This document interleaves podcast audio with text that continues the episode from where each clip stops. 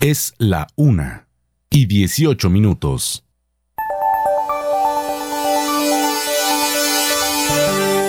A esta hora sintonizan Inmaculada FM Stereo 93.1 desde Aguadas, Caldas. Inmaculada FM Stereo realizará la transmisión del siguiente programa dirigido por la Administración Municipal, siendo ellos los directos responsables de lo que se emita en esta transmisión.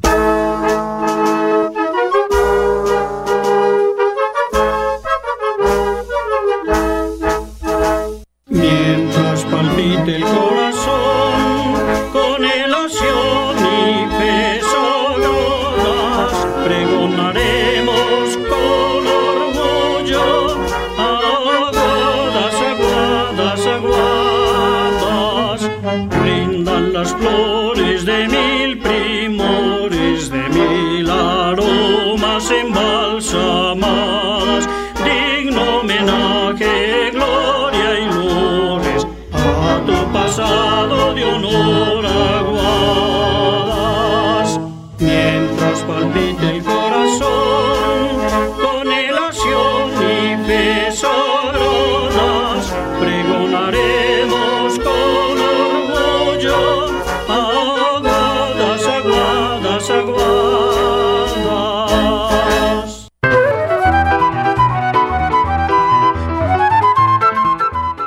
Segunda Trinidad bendita. Salve frisoles, mazamorra y arepa. Con nombrarlos nomás se siente hambre. No muera yo sin que otra vez los vea. Hablaremos de nuestras comidas tradicionales, de lo que hacían los abuelos, sus gustos y costumbres. Estaremos con la pata sola, la madre monte y la llorona. Sabremos de sus escondites y sus andanzas.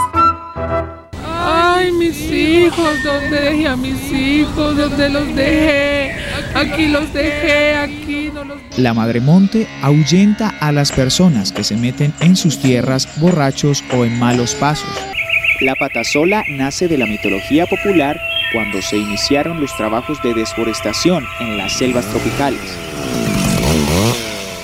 Es uno de los mitos más peculiares y confusos. Se refiere a las travesuras de un pequeño personaje muy inquieto llamado el duende.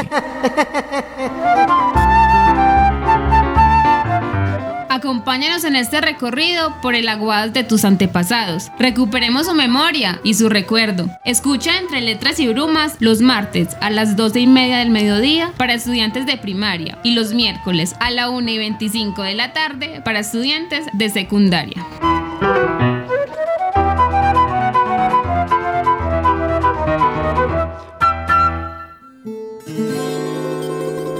Qué bueno regresar entonces a esta programación de Escuela en Casa desde la Secretaría de Educación de Aguadas y contarles a ustedes que a continuación, una tarde fría, una tarde nublada, con un poquito de llovizna en Aguadas, eh, tenemos ahora Entre Letras y Bruma, coordinado entonces por Patricia Arcila y por Jessica Ocampo, quienes vienen a realizar su programa y a quienes les damos la más cordial de las bienvenidas. Patricia, muy buenas tardes. Hola, muy buenas tardes Jorge y buenas tardes a todos los oyentes que están conectados ya entre letras y brumas. Jessica, buenas tardes. Buenas tardes Jorge Andrés y todos nuestros oyentes de Entre Letras y Brumas, hoy con el programa de tradición oral y con el tema muy importante que tenemos hoy, Patricia. Hoy tendremos, sí, como le estaba diciendo Jessica, tendremos en mitos y leyendas. Entonces vamos sacando el cuaderno y el lápiz que vamos a empezar a ver qué será un mito, qué será una leyenda, cuáles son los mitos y las leyendas que conocemos, cuáles hacen parte de todo el folclore de nuestro, de nuestro pueblo, cuáles nos dan miedo, cuál es nuestra favorita y vamos a tener un espacio de conversación y vamos a hablar, vamos a aclarar dudas, esperamos que ustedes participen, recuerden que líneas están abiertas, el WhatsApp también, para que nos estén mandando todas, todas los mitos y leyendas que, que tengan y que se sepan de que le han contado sus, sus padres, sus abuelos o todas las personas con las que estén viviendo. Hoy conoceremos y recordaremos muchos mitos y leyendas que hacen parte de nuestra tradición oral, que enriquecen la cultura de Aguadas, de la región y del país. Exacto, entonces vamos a empezar con los mitos. A ver, ¿qué serán los mitos?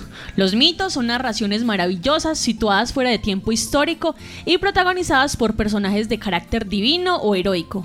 La respuesta mitológica fue la primera en aparecer para explicar el origen, el destino personal, los fenómenos naturales, la lluvia, el agua del mar, las tormentas.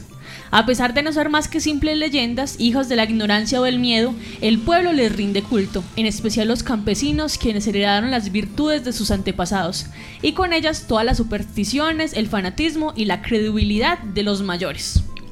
Ahora vamos a ver qué son las leyendas. Narraciones de sucesos, de personajes o de hechos históricos que sucedieron en un tiempo y un espacio geográfico determinado, pero con una explicación maravillosa o legendaria, que hace parte de la cultura popular. En ella se mezcla lo histórico con lo mítico. Algunos son relatos fantásticos apoyados generalmente en la historia y en la tradición.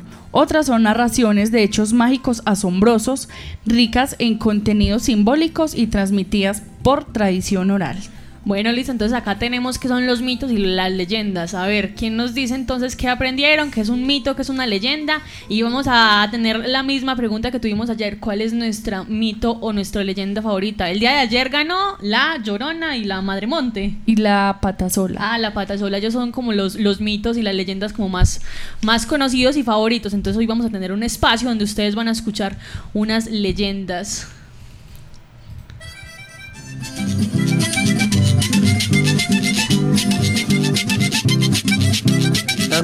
Creen que se...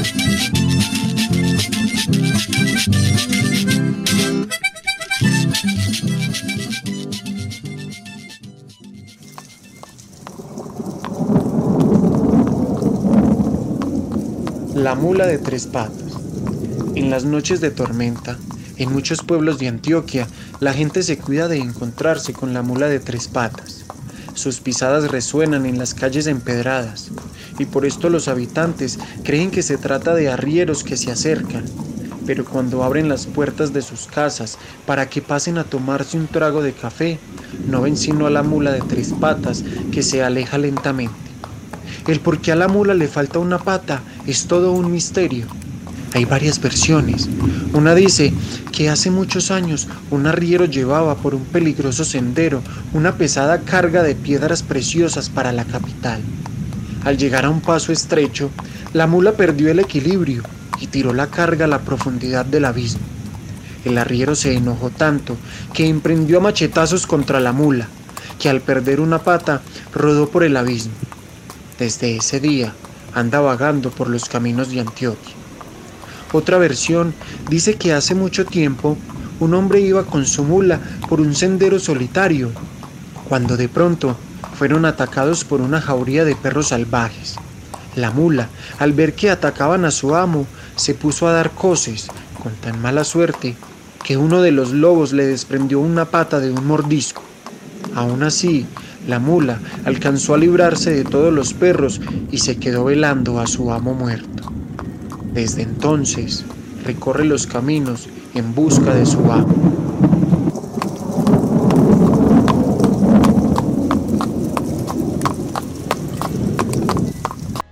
Bueno, acá teníamos nuestra primera historia, La mula de tres patas. A ver cuál es la versión que ustedes tienen de esta historia. Yo me acuerdo cuando estaba en el colegio, nosotros nos contaban que hasta la mula de, de tres patas aparecía por acá en Aguadas. Entonces, si tienen una historia de la mula de tres patas, de la llorona, cuál es la versión que ustedes tienen, entonces nos pueden ir llamando, nos pueden ir mandando sus mensajes, sus eh, todos sus audios para que entre todos tengamos una conversación de qué son los mitos y las leyendas. El día de hoy también tendremos un invitado especial que nos va a comentar qué son los mitos y las leyendas.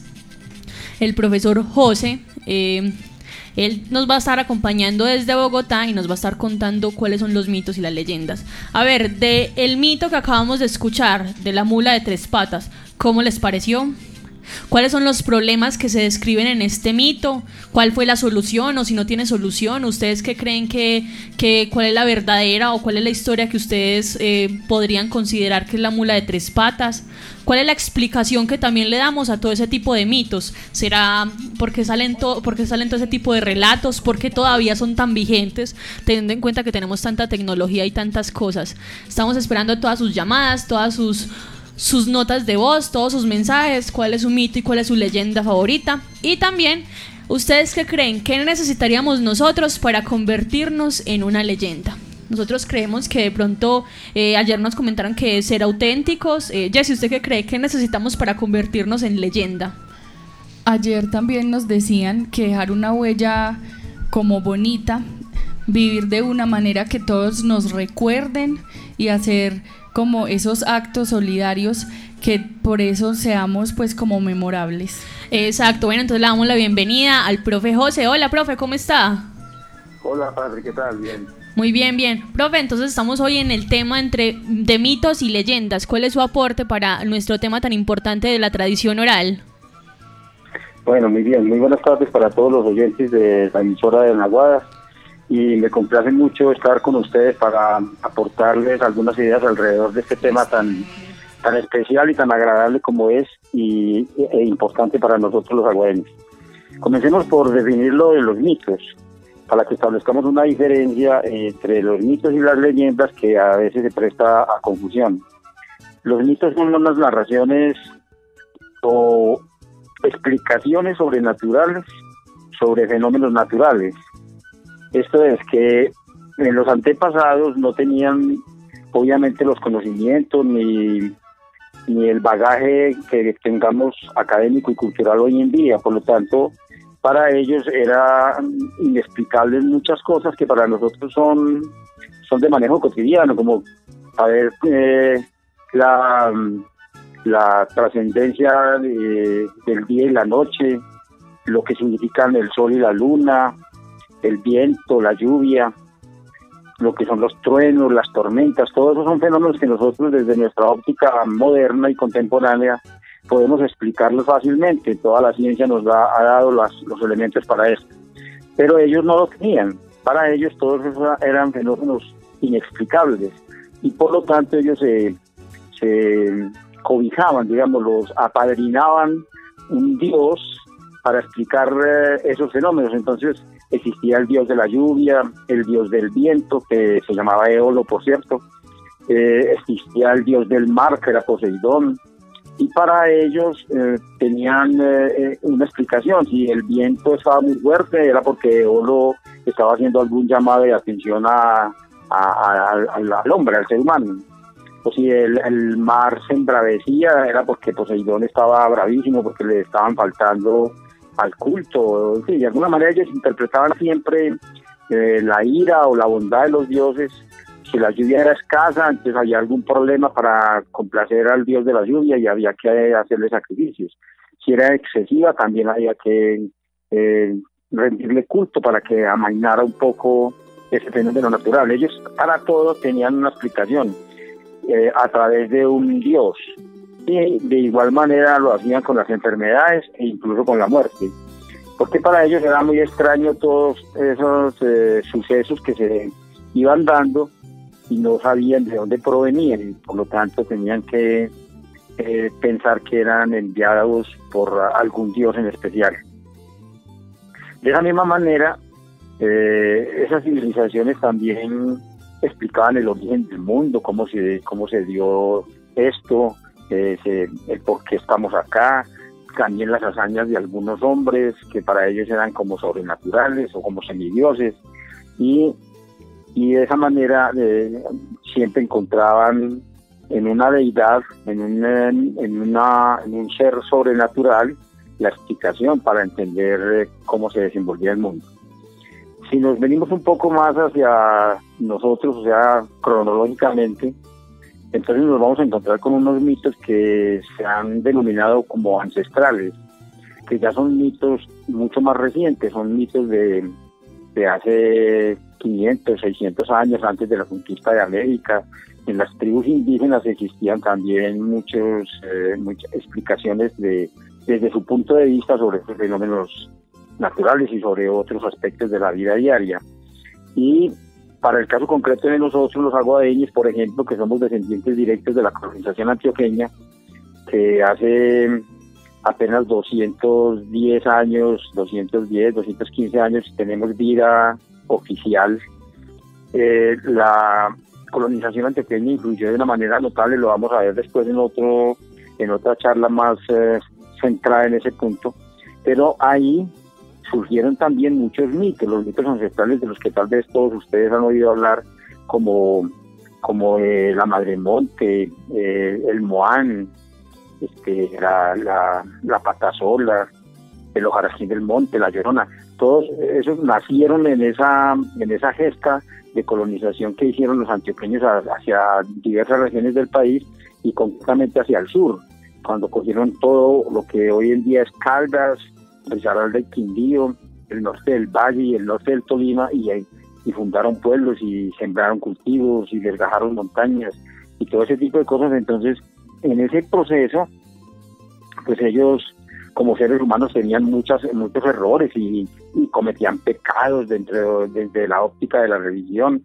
y también eran mentirosos y ejercían actos violentos. Entonces todo ese tipo de cosas lo justificaban por medio de, de, ese, de esos mitos, eh, eh, para como para decir que fui mm, de pronto como influenciado por el Moán para cometer un delito, para cometer una, para decir una mentira o por la madre monte me, embobó y por eso me desquité con mi esposa y cosas de esas. Entonces, eh, ese, ese, esos actos, en general, eh, el, ciudadano, el, hombre del pueblo, el hombre del común, los eh, encontraba como una explicación, como una justificación de esos actos en, en, esos, en esas figuras esotéricas o mitológicas que, se inventaba el mismo pueblo, pero que nadie puede precisar ni quién lo hizo, ni cuándo, ni dónde, sino que simplemente hacían parte de, la, hacen parte de la tradición oral.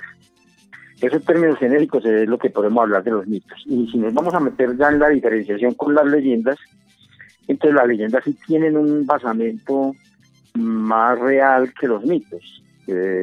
ya algunos tienen incluso eh, antecedentes históricos. Eh, algunas leyendas tienen antecedentes históricos. Son también narraciones hermosas, adornadas, con, con hechos fantásticos, como mágicos, como incluso a veces inverosímiles que no se pueden creer. Pero generalmente están ubicadas en alguna época y en, algún lugar eh, determinado. Entonces, de esa manera vamos a encontrar eh, leyendas sobre el origen de, lagunas, de, de montañas, de ríos, de colinas, en fin, también eh, leyendas alrededor de nuestra tradición católica muy acentuada, entonces encontramos leyendas alrededor de santos, de la Virgen de Chiquinquirá, del, Señor de los Milagros de Buga, de San Antonio de Arma, de muchos, de múltiples santos se encuentran leyendas, quiere decir que la gente, la fe la mezcla con con ese tipo de, posibilidades de saber que le está ayudando y se crean unos, eh, se han creado a través de la historia y de la tradición oral unos cuentos, entre comillas, alrededor de estos santos que para mucha gente no lo son como tal, sino que realmente sucedieron. Y entonces eh, esas imágenes religiosas también tienen toda una leyenda a su alrededor. De igual manera hay leyendas que, que, que hablan de, de seres malignos, por hablar de, del demonio, de duendes, de fantasmas, de, de, cosas ajenas a la vida cotidiana de nosotros, pero que, que según la tradición oral se aparecen esporádicamente y tienen alguna influencia en los comportamientos o en las actitudes de nosotros hoy en día. Y sobre personajes históricos, también hay muchas leyendas alrededor de personajes históricos. Un personaje que cumplió con un con un proceso histórico importante en la formación de la comunidad, entonces la misma gente empieza a, darle unos caracteres, unos caracteres mitológicos por sus hazañas, por, por, por, sobredimensionarlo. Y de esa manera encontramos leyendas sobre muchos personajes de nuestra historia patria y de la formación de las comunidades también. Y de esa manera, por ejemplo, tenemos eh, eh, cuentos como el, el tesoro del, del, del Pipintá para nosotros. Pero los hay muchos, el tesoro del pirata Morgan, de Drake, eh, son, hay multitud de cuentos y, eh, fantásticos o, adornados con, con elementos fantásticos, pero que se supone alguna vez se dieron, como es el caso del tesoro del Pipintá y el encuentro de los armados y los, y los españoles. También eh, el mismo Putas de Aguadas, que es una leyenda, aunque en la historia y en la tradición oral de nosotros lo hemos a veces fusionado como, como mito y, de alguna manera tiene también características de, de, un ser mitológico. Pero eso lo vamos a ver posteriormente también con mayor propiedad en otra sesión de estas que tan acertadamente ha- han gestionado desde la Secretaría de Educación para que aprovechando o utilizando mejor de alguna manera esta coyuntura que tenemos con la pandemia, podamos avanzar un poco en nuestra historia local con elementos que son importantes que las nuevas generaciones también los conozcan. Entonces, si de pronto alguna duda con respecto a los mitos y las leyendas se suscita, pues estas dos niñas, eh, Jessica y Patricia, pueden recoger las inquietudes y, se, y trataremos de solucionarlas. Muy amable. Bueno, profe, muchísimas gracias por estar con nosotros hoy hablando de mitos y leyendas desde la tradición oral en el programa Entre Letras y Brumas. Recuerden que tenemos nuestras líneas abiertas. Estamos escuchando cuáles son los mitos y cuáles son las leyendas que más les gustan, que más les agradan. Día de hoy también les traemos una serie de mitos. Vamos con, vamos a escuchar en este instante el mito de la colmillona. A ver, ¿a ustedes qué les suena el mito de la colmillona? ¿Qué será eso? La colmillona, la, la muelona también se le conoce en, muchos lugares. ¿Cuáles son sus mitos favoritos? ¿Cuáles son sus leyendas favoritas? Que ya saben que es un mito, ya sabemos que es una leyenda. Entonces en este instante vamos a escuchar al mito de la colmillona.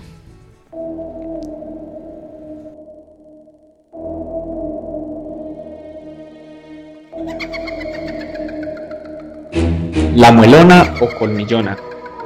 Es una mujer fea de cabello largo, ojos electrizantes, una dentadura como de fiera que destroza fácilmente al ser humano.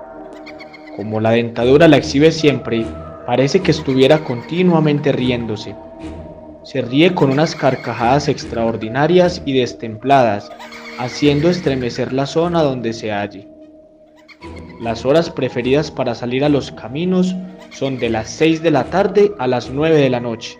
A los caminantes se les aparece a la orilla del sendero o contra los troncos de los árboles añosos, a manera de una mujer muy atractiva y seductora, pero que al estar unidos en estrecho abrazo los tritura ferozmente. Casi siempre persigue a los jugadores empedernidos, a los infieles, alcohólicos, perversos y adúlteros. Los campesinos dicen que los hogares que se libran de ella son los que tienen niños recién nacidos o mujeres que van a ser madres. Es mala, fría y calculadora. Es tan mala que las personas le tienen miedo. Los niños le tienen miedo y cuando la ven salen corriendo.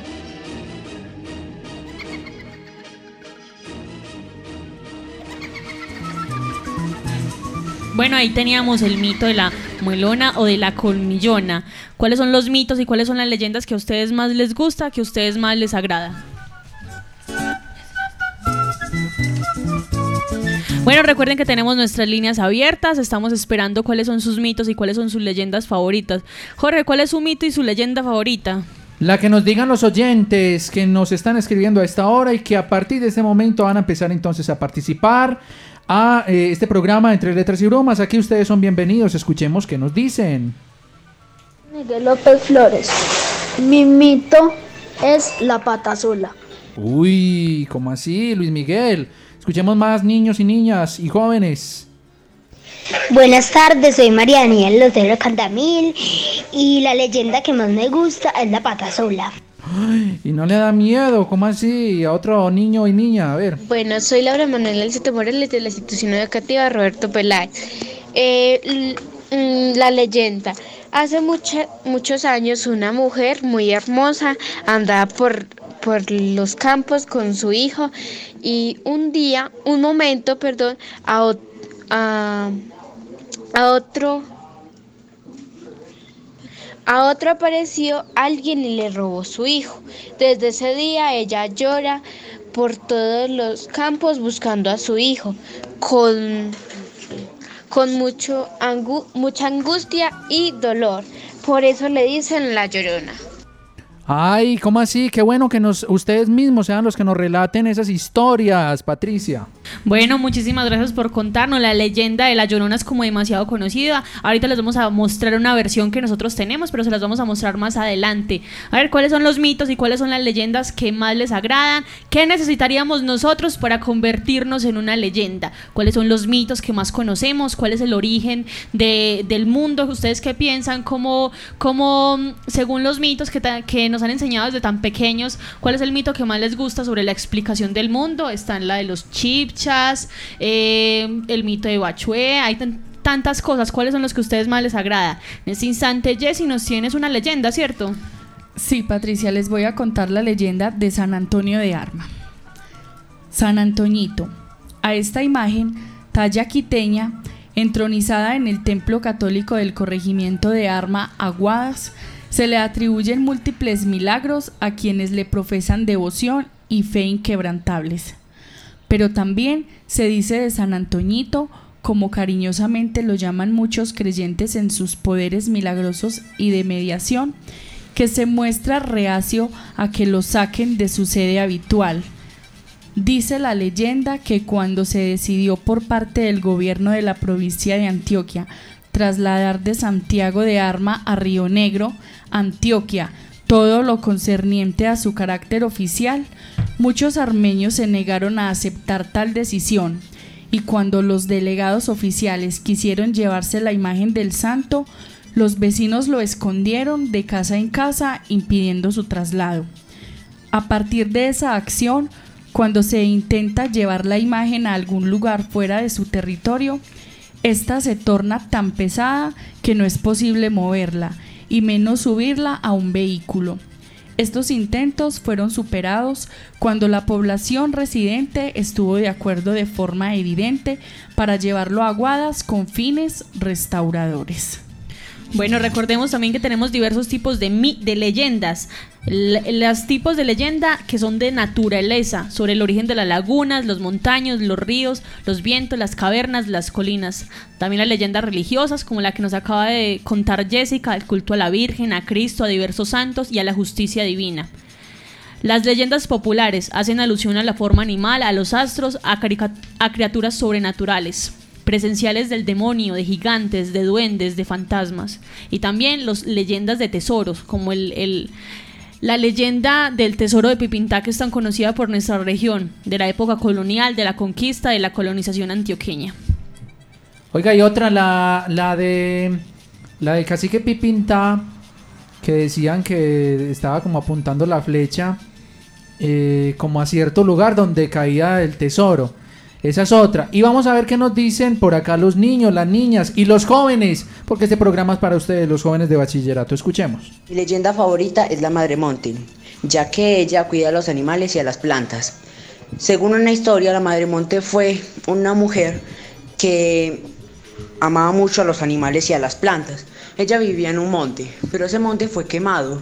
De ahí se conoce la historia de Madre Monte como la mujer que protege a los animales y a las plantas y castiga a los cazadores que- excedan la casa.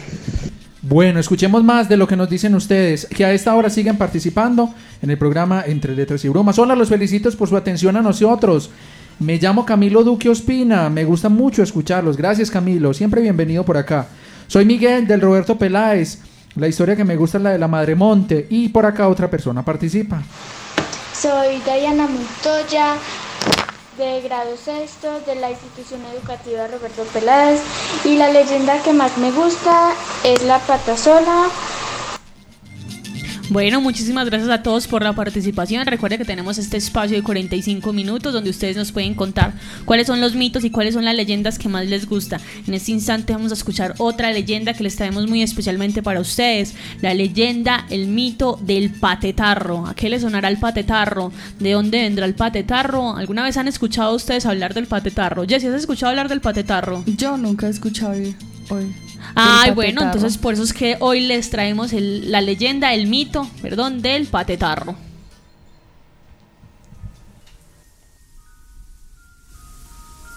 El patetarro. El patetarro es una leyenda de las zonas mineras de Antioquia, también de Chocó, de Cundinamarca y bueno, de otras regiones de Colombia. Algunos mineros dicen que han visto a un hombre y a una mujer que van andando juntos por ahí. El hombre, el hombre tiene un cuerpo descomunalmente grande, peludo. Le falta una pierna ahí como de la rodilla para abajo. Y entonces ahí de la rodilla para abajo, eso lo reemplazó con un palo y es como un palo de guadua. Ese palo de guadua se parece a un tarro. Y como es un tarro, ahí él hace sus necesidades. Cuando el tarro está lleno de toda esa inmundicia, él coge y derrama en alguna cosa que está sembrada, en un cultivo por ejemplo. Y ahí es cuando nace la gusanera. Todas las placas nacen del patetarro, de su inmundicia. Como consecuencia, entonces, pues las cosechas se dañan. Cuentan que cuando aparece el patetarro es el anuncio de que algo muy malo va a pasar, como por ejemplo la muerte de alguien o una inundación. El patetarro lanza unos gritos macabros o lanza unas carcajadas histéricas y eso se escucha en las noches lluviosas, en las noches oscuras, tenebrosas. Cuando los perros aullan y cuando los árboles están así como moviéndose fuertemente, eso quiere decir que ha aparecido el patetarro por ahí. La historia dice que el patetarro acostumbraba a entrar todas las noches a las fincas para robarse las gallinas. Los dueños de las fincas pensaban que se trataba de un tigre o de un perro salvaje o de una bestia, hasta que una noche esperaron a que llegara el supuesto animal para cazarlo. Estuvieron un buen rato, y cuando ya la noche estaba bien oscura y oyeron el alboroto de las gallinas, corrieron a capturar al animal. Pero el gallinero salió un hombre que del afán metió un pie en el balde del estiércol y salió corriendo. Fue así como en venganza desde entonces ese hombre deambula por ahí en el campo arruinando todas las cosechas.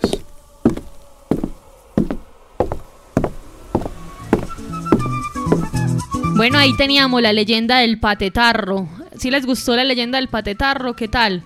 Jessy, ¿cómo le pareció? ¿Sí la conocía? Nunca había escuchado hablar de patetarro, pero qué miedo el patetarro. Bueno, ¿cuáles son las leyendas que a ustedes pues más les gustan? A ver, yo sigo diciendo que mi leyenda favorita es La Llorona y la que más me produce miedo en serio es esta, la del sombrerón. O sea, la del sombrerón, sí. No sé si ustedes recuerdan que hace muchísimo tiempo existía como un programa que era como de terror, eh, de... No, pero hace muchísimos años, la séptima puerta. Ah. ¿Sí la escuchaba? ¿Sí se acuerdan? Sí, sí. Sí, sí, sí. Ahí salían todo ese tipo de como de, de historias y me acuerdo que cuando salió la leyenda del sombrerón era la cosa más aterradora, creo que hasta estuve traumatizada. Bueno, tenemos otra vez, tenemos de nuevo muchas leyendas, tenemos muchas historias que les traemos para ustedes, para que tengamos la conversación sobre mitos y leyendas, sobre la tradición oral de nuestro municipio. Y esta, Ah. ¿se acuerda de esta? Yo me acuerdo que había una serie Ah, que eran los archivos secretos. Es- Uy, ese sí daba miedo. Uh, Uy, es que nada más con la musiquita ya como que uno ya está todo, no sé, todo paniqueado ahí pensando. Ay, Patricia. Bueno, a ver qué nos dicen por acá. Los oyentes más especiales de la radio son ustedes. Gracias. Escuchemos qué nos dicen. Buenas tardes, Inmaculada FM. A mí me gusta la Madre Monte y dicen, y dicen la leyenda que, el- que la, que la Madre Monte se, halla- se llaman los niños groseros. Y soy Sebastián Cárdenas Suárez y estudio en el Edén. Que se lleva a los niños que son groseros. Ay, sí, imagínense por la noche en esos cafetales. Qué miedo. Escuchemos más niños y niñas. La leyenda que más me gusta es la del sombrerón. Ay, la sí. misma que a Patricia. Sí, eh, Patricia, no es la única. sí, sí, nos da miedo entonces la misma.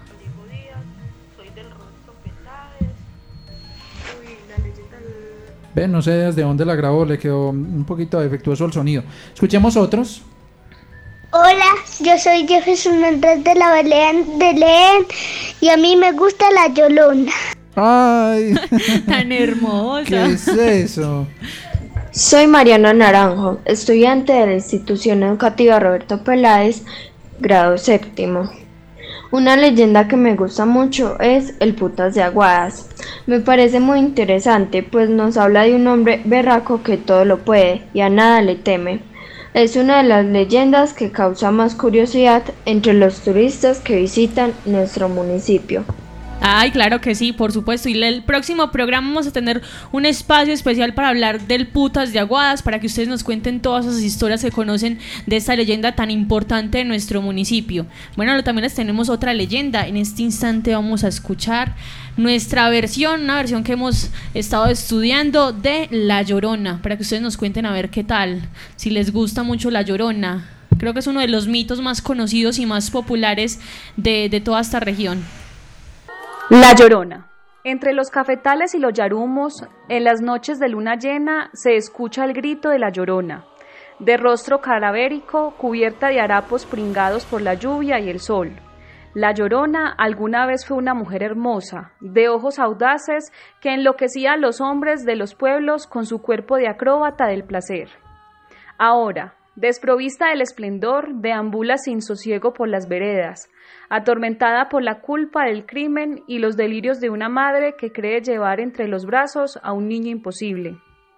Plañidera, diosa de los tábanos y el desconsuelo, la llorona, como algunas aves de la espesura, jamás cesa en su canto fúnebre. Aunque intente olvidarlo, atraída por el silencio de las cañadas, por el tejido invisible de las mariposas en el aire de los ríos, algunas noches incluso lo intenta, rodando las ventanas de las aldeas. Allí se detiene, perdida en el dolor y la sombra, mientras escucha las guitarras, las voces que con aroma de aguardiente y tabaco ahuyentaban el alba. Dama de hiel, vagabunda del alarido, la llorona tiene la cualidad del espejismo. Algunos la han contemplado con el lamento infanticida, bella como antes del maleficio. Otros con el rostro de calavera, los ojos ardientes, el pelo alborotado y el quejido que sacude la montaña. Cualquiera que sea la aparición, nadie desea ver a la llorona. Basta con reconocer el olor, el grito desesperado, para saber que algo terrible se esconde en la maleza.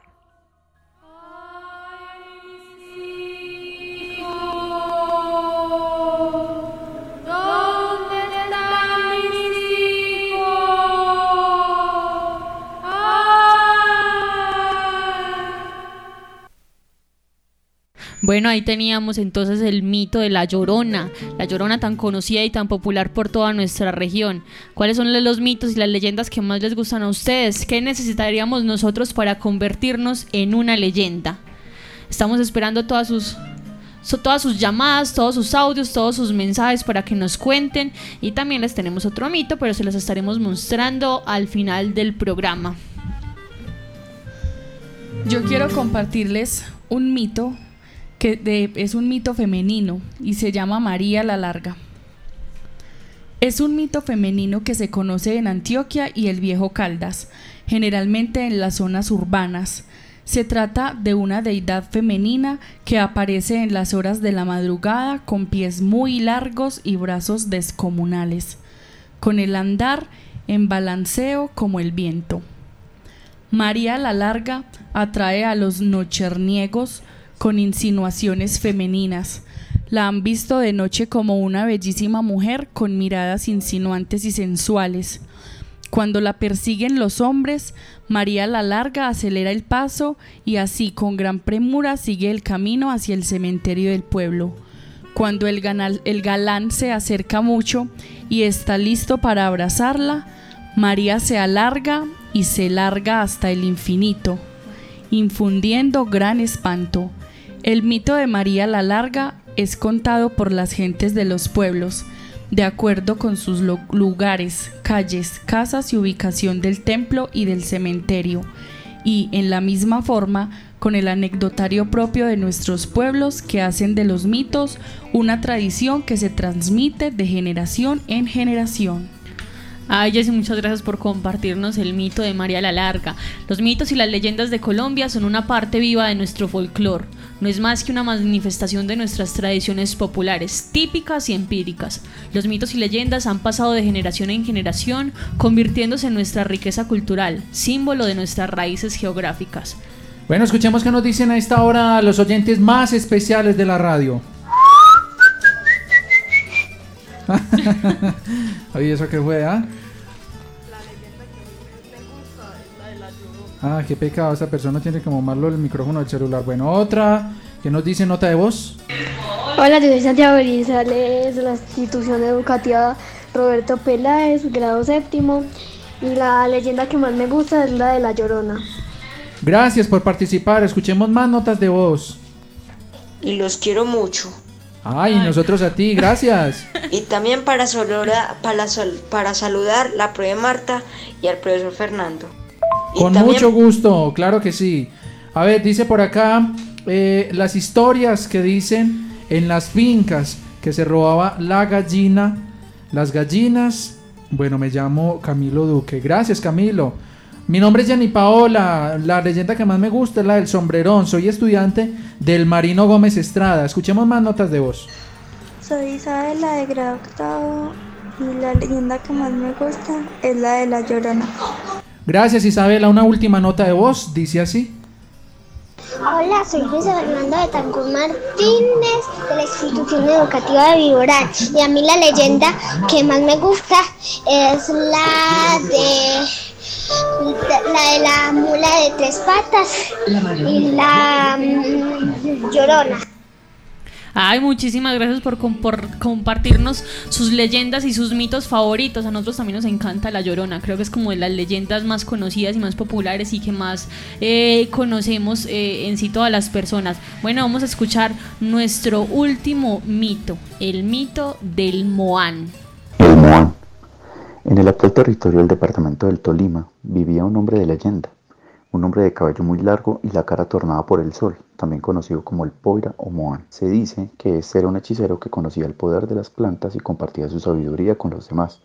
Ayudaba a encontrar alivio a las almas afligidas, pero también gustaba de las mujeres. Fumaba tabaco todo el tiempo y sus ojos eran rojos y provocaban el miedo en todos.